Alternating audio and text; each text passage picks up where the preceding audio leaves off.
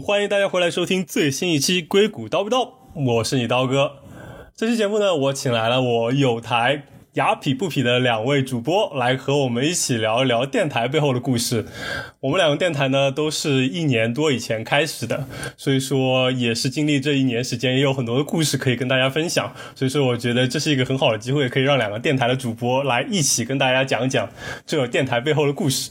所以说，不如先让两位主播做一下自我介绍吧。Hello，大家好，我是雅痞不痞的阿水。Hello，大家好，我是雅痞不痞的兰兰，很荣幸今天能到刀哥的电台来做客。对，第一次来他电台做客。你们不趁机 promote 一下你们自己的电台吗？是你们聊些什么的？怎么讲啊？我们是一档就是讲成人故事的电台。这个好像讲的有点像是像是 rated R rated，直接会被取缔了。没有，我们的电台呢是呃，我我们是呃讲就是讲成年人的故事，然后我们希望就是通过我们电台去讨论一些同龄人都会遇到的烦恼，包括一些嗯忧呃焦虑的事情，呃包括开心的事情，呃，哎我我不知道你这个问题好突然，兰兰换你了，你来你来接一下。啊，那我就那我就接上刚刚说好，呃，是我跟阿水在一年前左右开始一个平台，最主要是嗯、讲讲就是成年人的甜酸苦辣，就是我们的生活中的点点滴滴啊、我们也会每个每一期就是请一个嘉宾过来跟我们一起聊聊啊、此类的话题。然后我和那个阿水先出那个我们初来乍到的时候，刀哥就很给力的来我们的频道做客，好像是第四哎第第四期还是第几期？非常感恩。对，特别的感恩。对，而且那个时候刀哥已经有几百人追踪了，然后我们电台都没有什么人追踪。然后觉得哇，刀哥好给面子啊！没有，现在大家都已经平起平坐了。没有没有没有啊！所以当时还是很很感感谢刀哥对我们的支持。对，我们就想走比较高端的路线，但是其实好像还是很亲民。嗯，挺好的，这样有广大的粉丝基础嘛。对，就比较接地气的电台，希望大家能够有空去我们电台玩一玩。好好好，大家记住，别忘了他们的名字。对，雅痞不痞。好，那所以说我们不如从头开始聊啊，不如先说一说你们为什么一开始会想到做电台这个事情吧。哇，这个问题真的每一个来我们电台做的嘉宾都来问我们这个问题。说明没有听我们第一期。对，我们的答案就是去听我们的第一集。间接间接增加流量。好，下次在你们电台录节目的时候，我要这么聊。可以，但是没有没有，但是说真的，我觉得我当初就是我自己自己后来想一下，当初为什么是想要弄个电台什么的？我觉得很重要的一个原因是，我觉得当时好像是有点迷茫，就感觉我我好像是去。谷歌就是搜索引擎上面就是搜一个问题，但是没有一个人给我一个答案，就是然后我就觉得这个问题大家都会遇到吧？为什么没有人来聊这样的一个问题？然后我就在想，那我要不要找一个比我厉害的人，然后跟我一起来开个电台啊？那个人就是兰兰啦，你看我哎都会、呀，脸红脸红。都会捧我的。哇，说话的艺术。然后我觉得就是来一起探索一下，就是 adulting，就是 adulting 是一个英文词嘛，就是说成年人的这，它是形容成年的这个过程，变成成年人的这样一个，然后你会遇到很多迷茫未知，然后就觉得那如果有一个电台可以来。来来来做这样的一个就是节目，然后来解决一下大家的问题，因为大家都会遇到同样的问题，就什么呃，就相当于借你同龄人的智慧，然后很多时候你可以帮助到他们，然后很多时候他们的想法也可以帮助到你如何看问题、解决事情，所以我觉得会是一个很好的平台吧。其实就是这样子，然后对，嗯然后又遇到了优秀的兰兰，所以这个节目就出生了。真的是脸红。虽然我们现在是云录制，你看不到我脸红。嗯，对我就我觉得那个阿水刚刚说的那个那个那个也是我当时想开始这个电台的原因之一。但这更大原因也是因为条件啦，因为那个当时我从呃离开咨询行业，就是转到一个相对来说工作时间没这么久的，就是那个不是这么累的一个工作。然后当时就在想，哎，那现在周末终于有时间了，我。想做一点有意义的事情，就除了义工以外，还有什么我别的可以做的？然后就那个当时阿水有这个这个想法，做做个电台，那个播客电台。然后我觉得，哎，这个想法很好，很有意义，可以就是希望可以通过这个帮助到不同的人，然后我们自己也可以就是自我自我提升。所以这个就是我们当时开始的初初衷。对，嗯嗯，我的天。嗯，你们这个由己及人，这个真的太让人感动了。就是自己有问题，然后想的可能大家也普遍有这样的问题，然后就可以聊一聊，帮助自己和大家同时解决这个问题。忍不住想为你们鼓掌。哇，谢谢刀哥。哎，话说刀刀哥，你跟我们那个电台那个时间开始的时候差不多，你就比我们早大概一两个月是吧？所以你当时的初衷是什么呢？就其实我一开始是想，就是自己有一个疑问，就是我应该选择怎样一个城市定居嘛，在以后，所以说我就想了解一下各个城市，就是特别是码农程序员的生存的一个状况是怎么样子，是不是适合我。所以我一开始其实想到的是，就是采访很多我的朋友，然后写一篇文章来个总结。但这个就是变成一个非常浩大的工程，因为就算只在美国，可能你也要选五个城市，每个城市可能至少选两个人。那么就这个就感觉就会花很多的时间去收集资料，然后还要去写一篇文章啊。对那么拖延的我来说，我就觉得，的确我后来拖了一年，最后也还没有完成。但我后来就转念一想，为什么不选一个轻量一点的形式，去一点点推进这个事情？然后我就想到可以去录电台。一方面我也比较喜欢跟我的朋友去聊天，然后就可以刚好把这些录下来，也能解答我一开始的疑问嘛。我就可以一个个去找我的朋友去聊，然后把这个记录下来，也可以作为一个电台形式分享给大家关于我自己。在这边，对于这个马农生活状况各种这样的思考，然后我想想，可能有很多朋友，特别是国内的朋友，对马农，特别在美国的程序员的生活不是特别了解。我觉得这是也是一个很好的机会，向他们做一下科普。因为我觉得就是永远这个信息差都是存在的，你我就可以做一个电台，可以做一个桥梁人的角色，把美国这边特别是程序员的情况跟比如说国内的朋友做一个介绍，我觉得也是一个很好的事情吧。优秀的刀哥，对，是我也忍不住为你鼓掌。我们我们就继续互互捧吧。商业互吹，商业互吹。对，其实其实我觉得就是其实大家都有一个，比如说嗯，做一件事情的目标或者初衷。其实你就是到底是怎么去达成那个目标，其实这个是可以啊，就是随机应变嘛，或者是写播客，可能是写微信平台，或者是做就是像我们这样的做那种聊聊天的播客，其实有很多不同的形式，但是同样都达到同一个目标就可以了。嗯嗯，而且可以说是选择更适合自己的形式吧。因为原来也想过写文字，后来迟迟没有动笔，原因也是觉得自己的文学素养还比较一般，以及这种逻辑思维的缜密度可能也不太够，就感觉给自己造成了阻力。我后来觉得聊天这种形式比较轻松随意，可能更适合我，于是会是选择了电台的形式。我觉得电台就是做起来，其实也其实不是，就是很，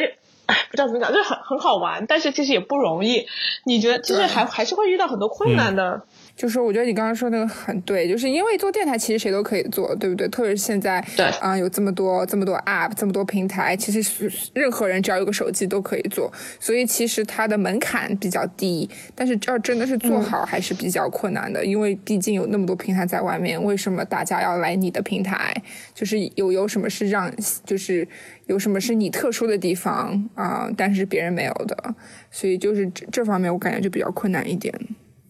对啊，其实我跟兰兰最近也在聊，就是如何 differentiate 我们的电台。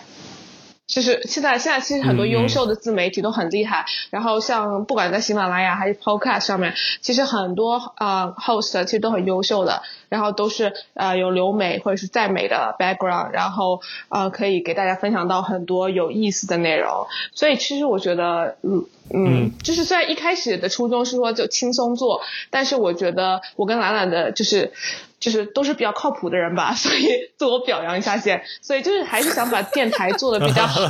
就是还还是想把电台做的比较好一点，就是不不想浪费大家的二三十分钟来听我们电台，然后 get nothing。对，就希望还是有一点干货的那一种。然后，但但是毕竟外面其实像做我们类似的也是挺挺多的嘛，因为其实我们也是通过瞎聊，然后掺点干货，然后给大家。啊，但我觉得你们还是有个非常明确的主题的，就那个 adulting 嘛，就是成人式的过程中遇到的问题以及如何去解决我们的看法。我觉得也是，就是比较有个准确的切入点嘛，可能会需要再做 branding marketing 的事情嘛。因为其实我觉得我自己觉得自己的定位也还算清晰吧，就是介绍美国码农的生活现状，然后掺杂了还会有科技和以及生活的内容，然后可能更多在网上跟美国跟码农相关的更多是硅谷这边的科技新闻，所以说我觉得我可能相对于他们会更加接地气一点。但其实我觉得，在这过程中，我觉得我遇到最大的问题是，就我刚刚提到如何做 branding 和 marketing 的问题。就虽然说我这个酒也没有很香，但是这个我觉得酒香还是有点怕巷子深的。就觉得就如何去做这个 branding，我觉得跟内容是其实有点同样重要的意味吧。就是如果你不能让你的目标听众发现你的内容，那么你这个做的内容就一直就。不能汇集到这些人，所以说如何能将你的内容推送到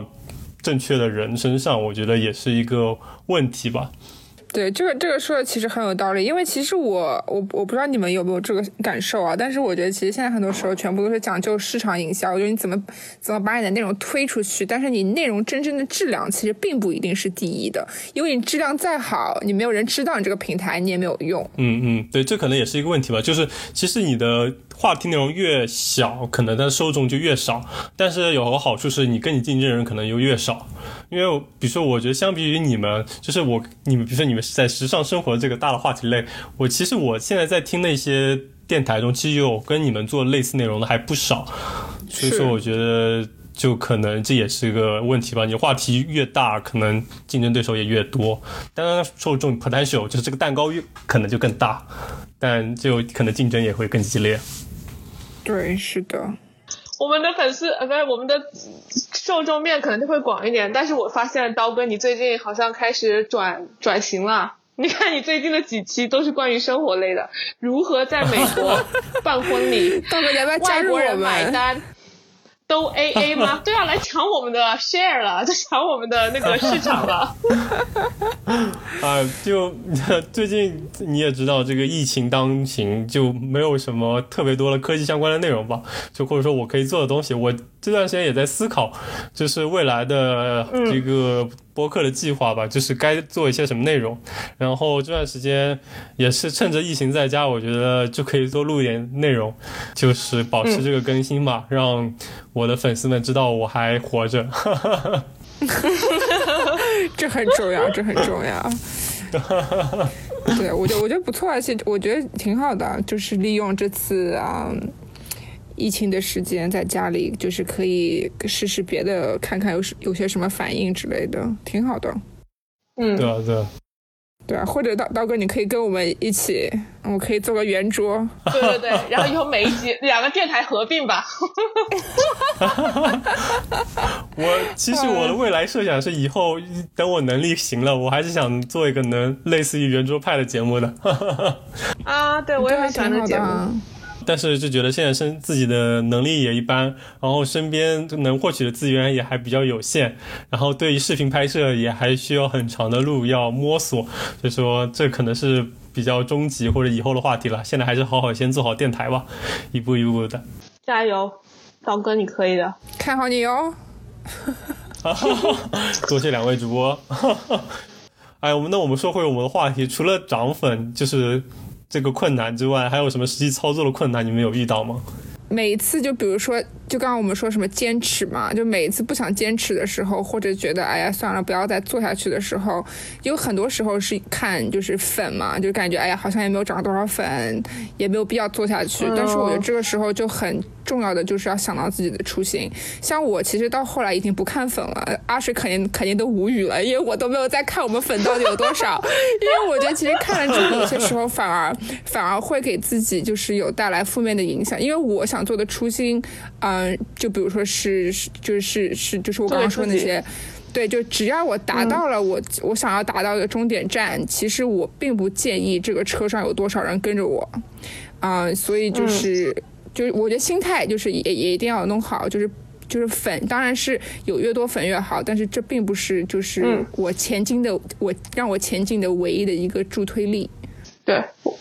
我我跟老师是差不多的，嗯对啊，就是我觉得我是 in between，就是我会 monitor 我们粉丝涨的数量，但我不会像之前一样一直去看，但是现在会比较平常心。对我来说，现在最关键的是我会问自己，这集内容你觉得对得起？自己吗？会也不是没有到那么严重，就是这集的内容是真的是有传达到你想传达的吗？会会有一个这样的质量在里面吗？我觉得我对这个 care 的点比起粉丝的多少要要更重量更重一点。嗯嗯嗯，对，我就觉得你们最近还虽然说就是更新的稍微慢一点，但的确就是质量还是非常 有所把控的。我这方面也是这么想，我从做电台的一开始就想的是，最重要的还是觉得这个事情是觉得自己感兴趣的，做得开心的，而且不而不是说一定要红吧。当然能红是最好，但是就也不想被这个东西牵着鼻子走吧。对对对，就像就像当然今这次的提纲是刀哥写的嘛，然后就呃我看到提纲，然后上面有个问题是想红吗？红有多难？然后我就反问刀哥，我说我可以红吗？我如果可以红的话，我 OK。对啊，大家一般都想红吧？是，但但其实就这个，我觉得也还是一个过程比较好。因为比如说一下让我涨很多粉，其实我反而会有点心慌。就比如说，就会像有你那样关于质量问题，我录的新的一期节目对得起我的粉丝们吗？其实会反而会觉得，如果粉丝越来越多，也会觉得这个身上的肩头责任也会越来越大吧。当然，你反过来说，嗯对也是驱动自己去成长，或者说去录制更好内容的一个动力吧。而且你粉丝越多，也算是也也可以说是一个筹码吧，你就可以因此可能有机会邀请到更好的嘉宾，就是甚至一些陌生人嗯，来接受你的邀请来做这个节目。所以说，就也是一把双刃剑吧，就看是怎么样了。当然，我觉得红 没有人是会想拒绝的。对，刀哥，你刚刚说到说到两点也是除了就是加粉的，就是我们另外的就是挑战吧。第一个就是请嘉宾，就是请到 请到没朋友。请到就没有对，又不想就是又又不想那个打扰很多人，又不想很烦的去找人，但是。呃，但是就是就是请人这方面，确实是因为也不能说随便请，对不对？也是需要就是跟你这个话题是需要能有有关系的。然后第二就是那个你刚刚说到那个把关质量问题，就是怎么样嗯做一期可以让大家觉得相对来说是有点营养，就是就像刚刚阿水说的，我不想要大家听了三四十分钟、二三十分钟，也不知道自己听了些什么。就所以说我们那个每一期都问一个问题，就是你这一期如果想让听众记住一件事情会是什么？因为我们想让听众至少记住一件事情，但是你真的要真正的要做到那种效果，其实也不是太容易。嗯、所以我我觉得这两个也是一个、也也是我们的挑战吧。嗯嗯嗯，对啊，我觉得其实说到这个挑战，不但你说请嘉宾聊的内容，一是要有货，另外我觉得如何就是对你的粉丝，你聊的内容，他们会不会对他们来说太深或者太浅？这个度其实有时候也比较难把握。就比如说我在录制过程中，我会跟朋友们说尽量少用英文，因为我可能就是目标群众会更偏向于国内，所以说不一定所有人都会去熟悉这些英文单词，这可能就对他们的收听过程就会造成一点困难。但是比如说有些内容，或者是有些嘉宾就很会很容易不自觉的去说一些英文单词，然后我后到后来又会觉得有点头疼，如何去剪辑或者如何去把控这个内容对我粉丝的深浅程度，这可能也是我觉得在这个录制过程中遇到一些也不能说困难吧，就是说值得思考的问题。哇，刀哥你是精致男孩啊！想的这么的，就是 这么的通透，然后，又很体贴粉丝。对，前辈 前辈。哦，可以可以可以，那这波吹我先接了。对，就关于请请嘉宾的话，其实我也会遇到这样的问题，就是身边熟悉的朋友已经被我用的差不多了，了我觉得已差不多要迈进那个要认识陌生人来录节目的这个阶段了。因为的确，你不可能一直从身边的朋友能得到就是足够多的新鲜，或者足够像你们说至少记住一点干货的内容，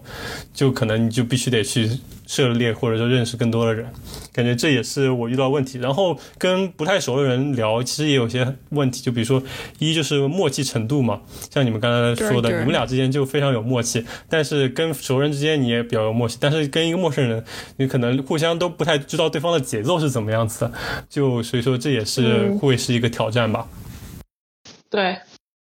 对，是的，而且还有就是话题也是一个问题。我刚刚就呃那个之前还在跟阿水说，就是其实我想聊的很多话题可能都比较敏感话题一点，然后嗯，就比如说就是有很多就是对这些话题上面有不同的很多不同的想法，啊、但是这样的话就可能会、就是也也不一定所有大听众都可能都会喜欢，嗯嗯嗯，这也是一个问题，而且有也而且有可能也会被下架，这也是另外一个 这也是另外一个问题。嗯，对。中间不如插个小问题，就是你们被下架过几期？我们目前被下架过一期，后来又又被放回去了。对，我对我们没有没有被下架太多。我也没有很多吧，大概有两期内容吧，就是一期一期是因为聊了是就是类似于时政，也不说时政吧，就是美国当下疫情的情况如何嘛，然后后来被下架了，后后来我去翻了一下喜马拉雅的规则，里面的确好像说不能进行时评，类似于时评类的内容，我说那好吧，那我也就没有去 argue 了。另外一期内容是关于那个代孕，然后这个就比较搞笑，说我散散布垃圾广告，然后把我下架了。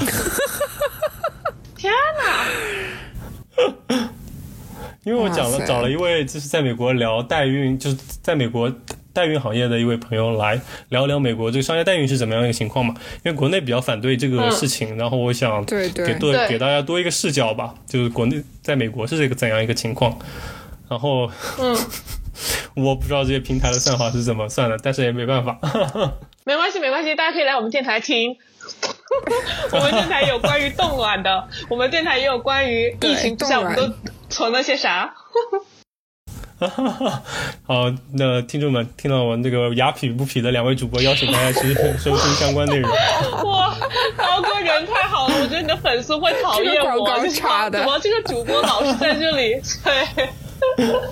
没事，反正就是他们要不就是选择去你们成为你们粉丝，要不就不是你们的粉丝。那既然不是你们粉丝，你们也不需要担心喽。对，就是强扭的瓜不甜。大家都看得很穿。对我，我就说说到刚刚这个下架这个问题，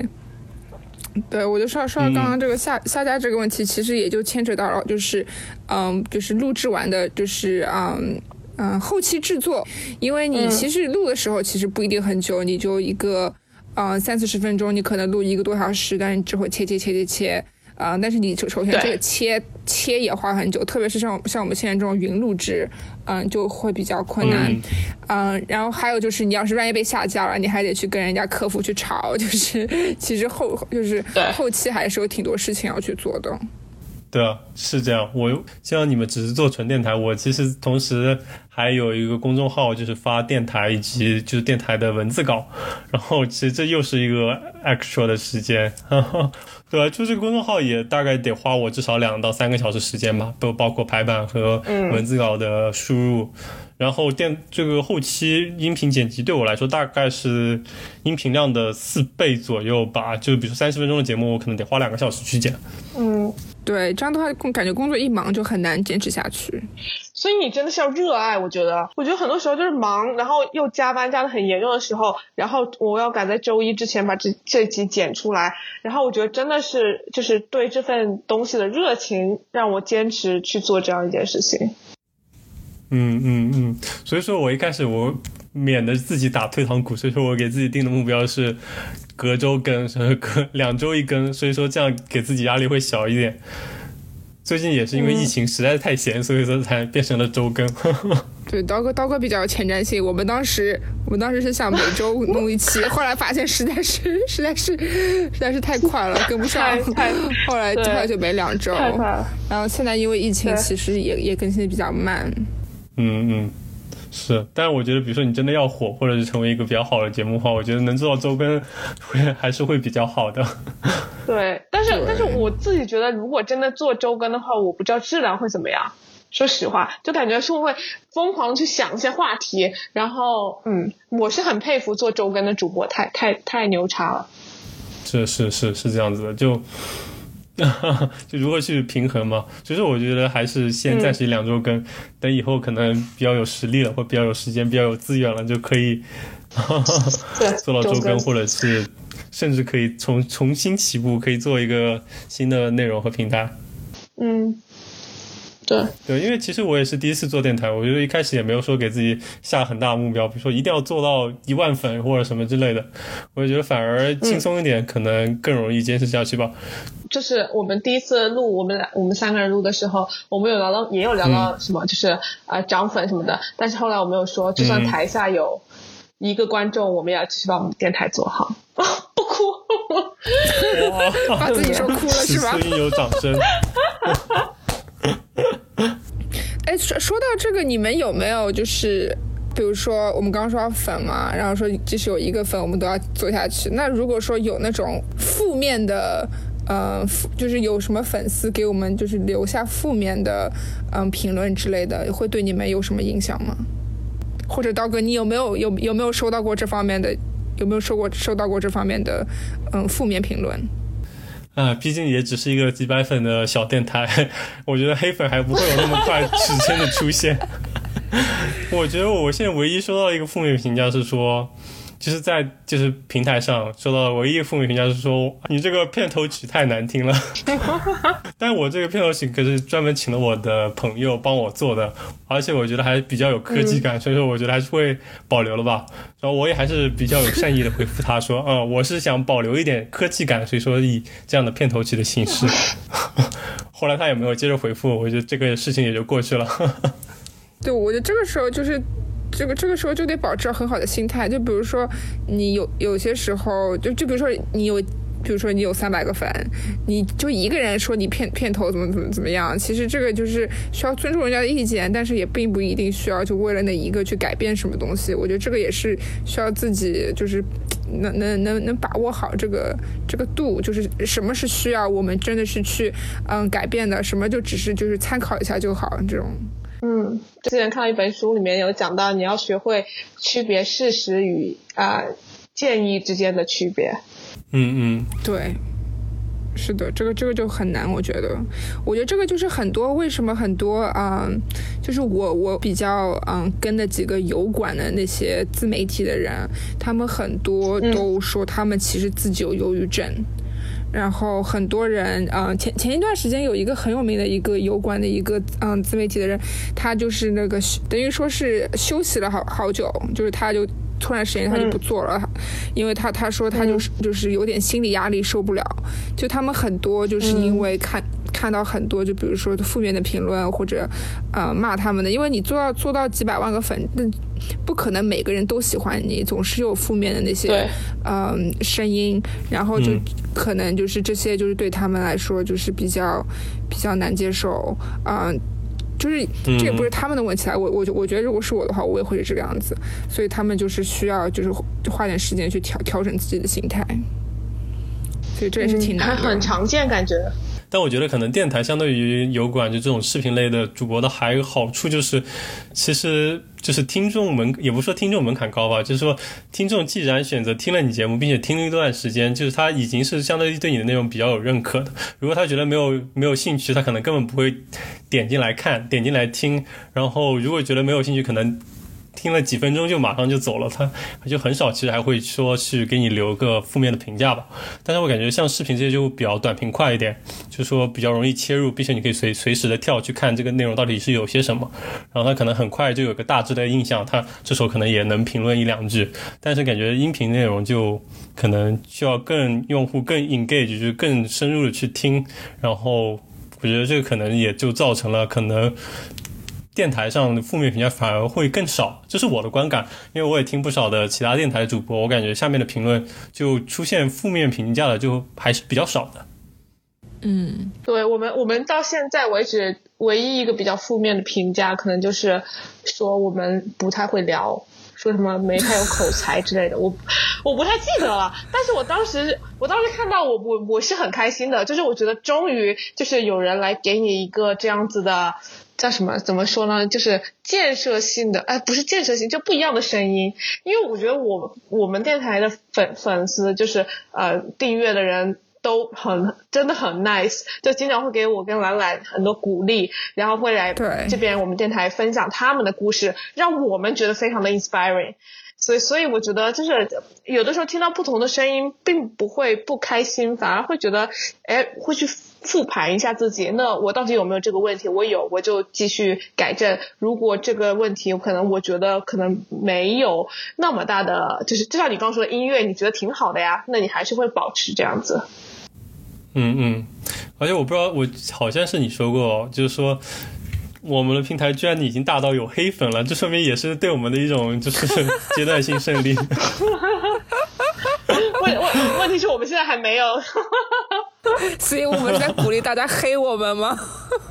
没有没有，千万不要大家 be nice。不过也是吧，就反正这种事情等做大了之后总是会出现的，提前先经历一些也没有什么不好，就当是演习了。嗯，是的。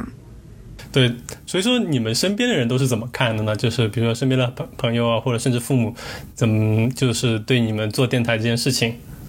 嗯，就是我觉得我呃朋友中间就是也没有什么特别的，就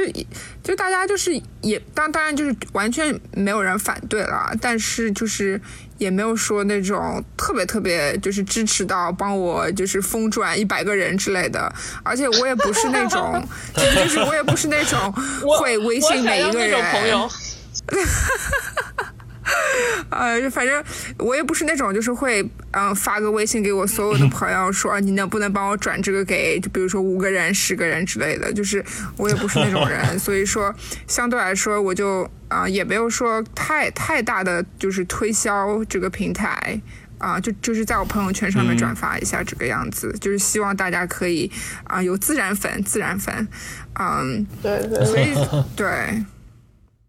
就我觉得，我觉得我周边人就对待我做什么事情都很就觉得哦，那就是就是阿水会做的事情，就感觉他们也没有说啊很惊喜又很支持，或者说当当然没有人就就是没有不支持的，就是就是都很。就是都很平常心看待，没有说这是一件多了不起的事情，然后也没有什么特别关注。然后我可能觉得一些有意义的话题，我会特别转给我几个朋友看，因为我觉得他们可能会觉得是 relevant 是有关的，或者我觉得其实听完对他们会有一些呃帮助的，然后我就会呃稍微给身边人看一下。其实都都还挺好，没有什么很大的对。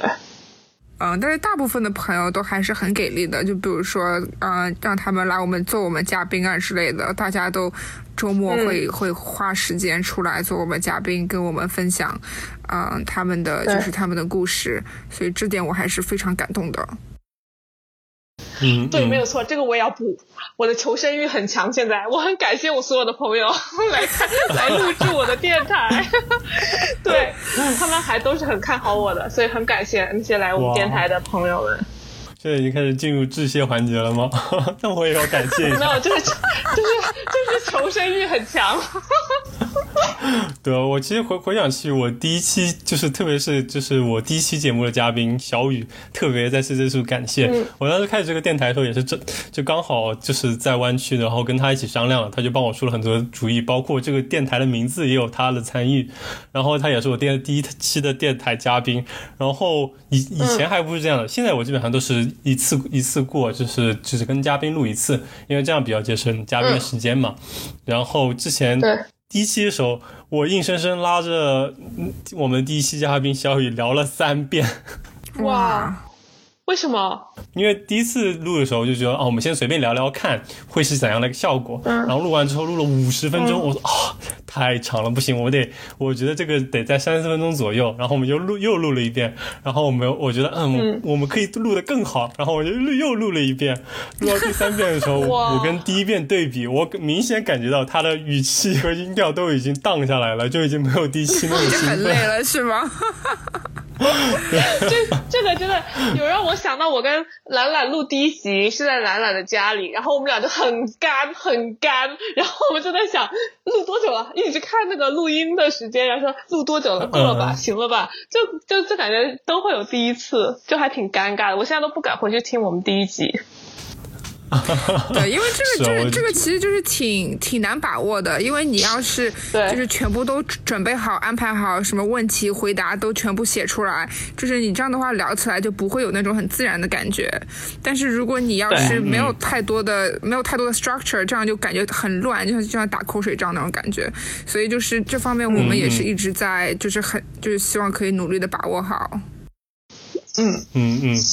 对吧？然后这这也是一方面，所以说我大概都会每次列个大纲吧，然后争取一次能聊得比较好。因为我后来也发现嘛，我就是后来之后从第二期开始我都是录两遍，然后我就也发现一个问题是，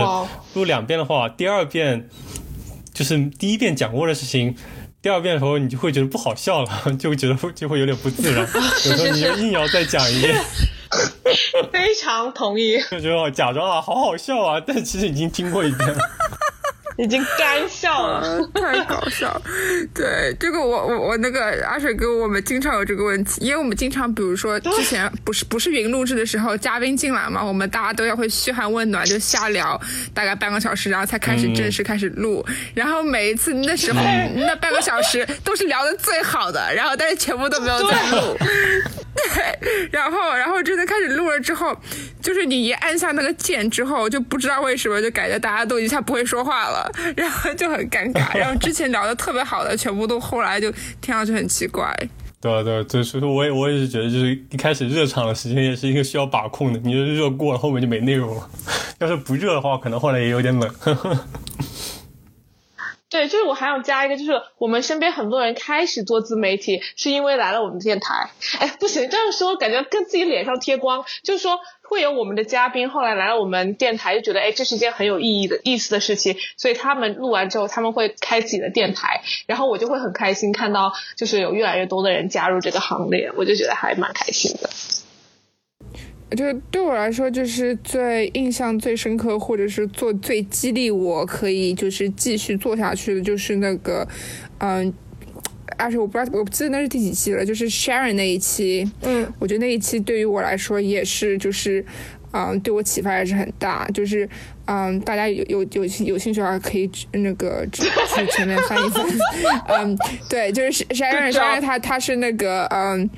对她，她是我学姐，新加坡人，然后她是二十八九岁，好像还是什么，就是是比较晚之后才来美国的。然后当时她都已经结婚了，在新加坡有很好的工作，然后但是她打她就想出去闯一闯，然后就来了美国，就是一路走过来也是不容易，嗯，因为毕竟她那个年龄，就是很少有人会就是就是那个就是离开自己的母国去别的地方。然后我们有有一个有一个粉丝就在下面说，这个故事就是对他就是启发很大，因为他也是，嗯、就是比较晚的时候出国，然后当时就也是受到很多家里的反对或者朋友的不理解，然后所以他听到这个故事之后，他就觉得说，就是对于他，嗯，也是很有启发，就觉得也鼓励了他。然后当时就是当时是那个阿水截屏发给我的，然后他说 哦，好感动啊，确实很感动。啊，然后就